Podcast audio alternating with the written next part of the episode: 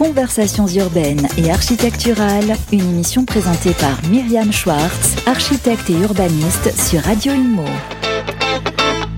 Bonjour chers auditeurs, nouvelle euh, rentrée, nouveau jingle. Je reçois aujourd'hui Christian Piel, euh, Urban Water. Bonjour, Urban. Water avec un American accent. Yeah. Pourquoi avoir choisi un nom, un mot en anglais? Parce que c'est ça, une carrière internationale? Ça s'est longtemps appelé composante urbaine Bah oui. et aujourd'hui ça s'appelle Urban Water parce qu'on souhaite développer et on a développé notre activité à l'étranger. ah simplement. bon, c'est ça. Yes. Alors, euh, bon, Christian Piel, euh, nous le connaissons hein, dans, le, dans, les, dans nos métiers, l'architecture, l'urbanisme, le paysage. euh, mais euh, tu es surtout, oui, j'ai décidé de tutoyer euh, les confrères ou équivalents. Tu es surtout euh, au cœur d'une problématique euh, importante, en tout cas habitée par cette problématique, qui est l'eau. L'eau qui nous a beaucoup manqué cet été, l'eau qui a fait la une des journaux. Alors, comment fait-on, comment se fait-il qu'il manque d'eau? Comment gère-t-on l'eau dans les villes, dans les campagnes? Bah, ce qui est intéressant, en tout cas ce que je voudrais rappeler, c'est que longtemps on a, enfin longtemps, euh, à partir de la fin du 19e, on a, on a chassé l'eau de la ville via les tuyaux. Ensuite, à partir de 1980-90, on a commencé à se ré-questionner sur le- l'eau dans la ville, surtout parce qu'elle générait un risque, elle inondait. Quoi. Hmm. Ce qui est intéressant, Le de- bruit des fontaines aussi. Alors le bruit des fontaines, bien Ah, sûr. faut être poétique un petit peu. Bien sûr. Et euh, oui, et, et, et, et ça change depuis 5-6 ans. D'accord D'une part parce qu'il y a une réglementation qui impose de gérer les petites pluies. Je ne vais pas rentrer dans le Mm. détail, mais qui fait qu'on doit construire aujourd'hui des villes qui sont spongieuses pour que, pour que l'eau ne retourne pas au réseau parce qu'elle se pollue Donc dans moins le de réseau. bitume et plus de Voilà. sol perméable. Exactement. Donc ça, c'est déjà, il y a eu un changement il y a 5-6 ans. L'eau risque est devenue l'eau aux ressources. D'accord. Ce qui est intéressant depuis, euh, enfin ce qui est intéressant, ce qui est dommage et intéressant, c'est que depuis 2-3 ans, effectivement, on s'aperçoit qu'en France, contrairement à ce qu'on pensait, il peut y avoir un manque d'eau. Alors aujourd'hui, ce manque d'eau, il est encore très ponctuel et très local, mais effectivement, il pourrait. Mais il le pourrait- risque peut pourrait être s'étendre. euh, plus important. Ouais, plus ça va, plus effectivement les pluies sont concentrées, sont des sont des sont des plus des événements intenses qui fait qu'il y a beaucoup d'eau qui arrive très soudainement et donc elle a du mal à s'infiltrer. Et Alors- donc elle ruisselle. Bah oui. Donc, euh, dont, euh, d'où la nécessité d'avoir des sols euh, spongieux, poreux, etc. Mais euh, comment fait-on pour garder un max cette eau, pour la récupérer, pour la filtrer Ah bah, la réponse est dans la question. L'idée, à mon sens, si on veut conserver cette eau, il faut se réinscrire dans le grand cycle de l'eau.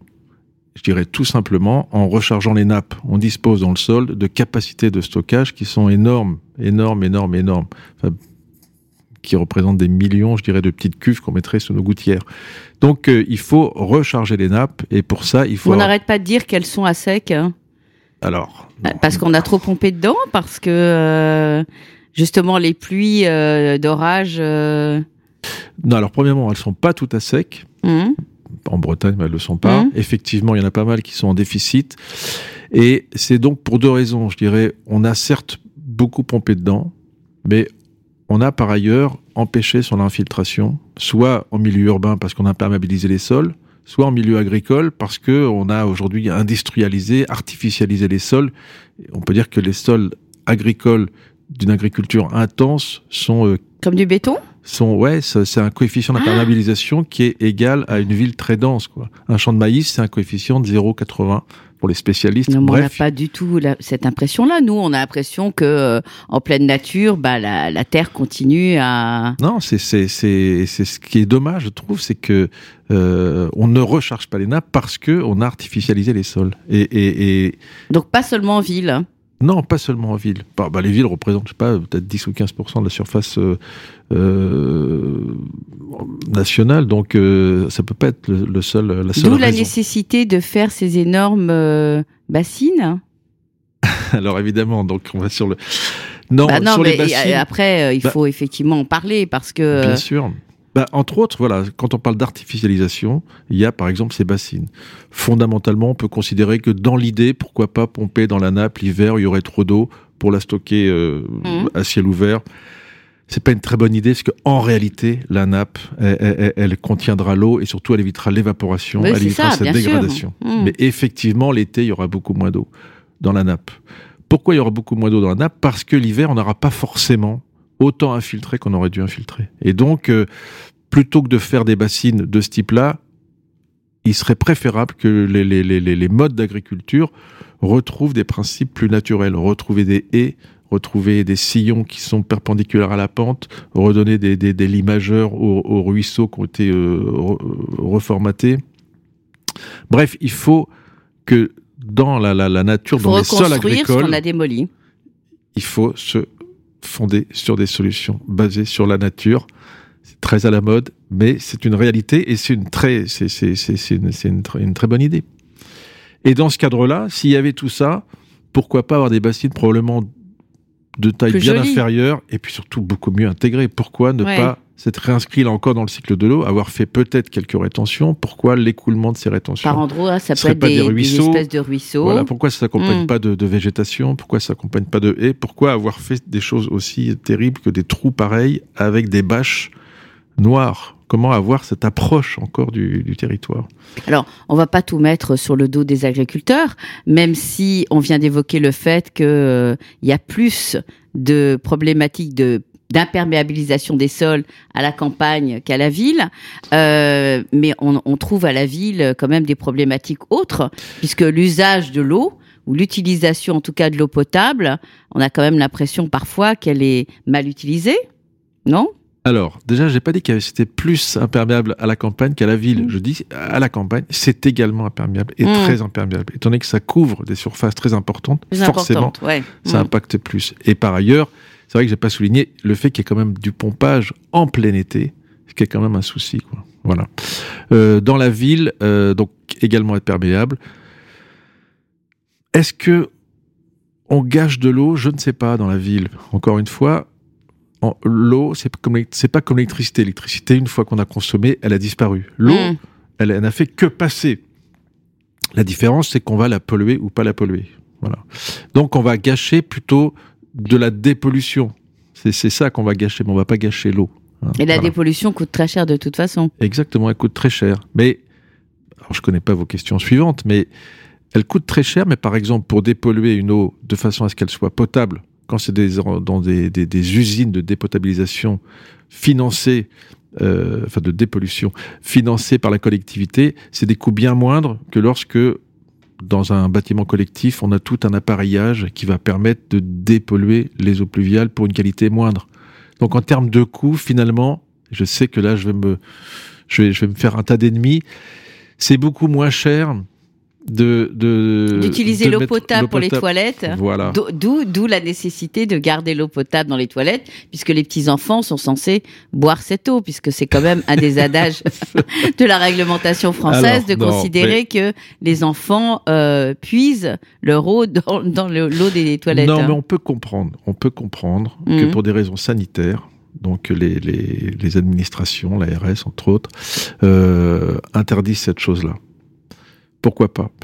Euh, Premièrement. Deuxièmement, moi, je pense qu'il pourrait y avoir des solutions beaucoup plus simples euh, que d'avoir des, grosses machineries comme on peut avoir quelquefois qui généralement ne fonctionnent pas pour recycler les eaux pluviales, par exemple, et faire en sorte qu'elles aillent dans les toilettes. C'est souvent assez compliqué et souvent ça fonctionne pas. En revanche, des choses très simples, prendre l'eau de sa douche pour euh, pour mettre dans la chasse d'eau, si c'est gravitaire, franchement, c'est pourquoi ne pas faire ça, quoi. Et euh, non, mais ça c'est bien pour une maison individuelle, mais aujourd'hui, euh, lorsqu'on achète dans un dans un bâtiment collectif ou on loue dans un logement collectif, bah, les bailleurs ou les promoteurs ne sont pas passés par la case. Euh, je vais réfléchir à l'idée d'utiliser euh, l'eau de la douche pour les toilettes. Hein. Eh bien, c'est un peu dommage parce que je pense que c'est une des une des pistes.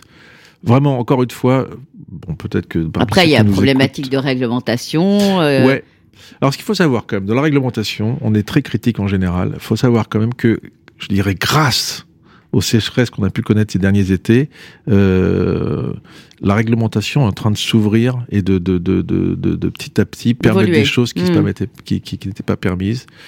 Pas forcément au niveau domestique, mais euh, à plus grande échelle. Euh, peut-être qu'on va en parler.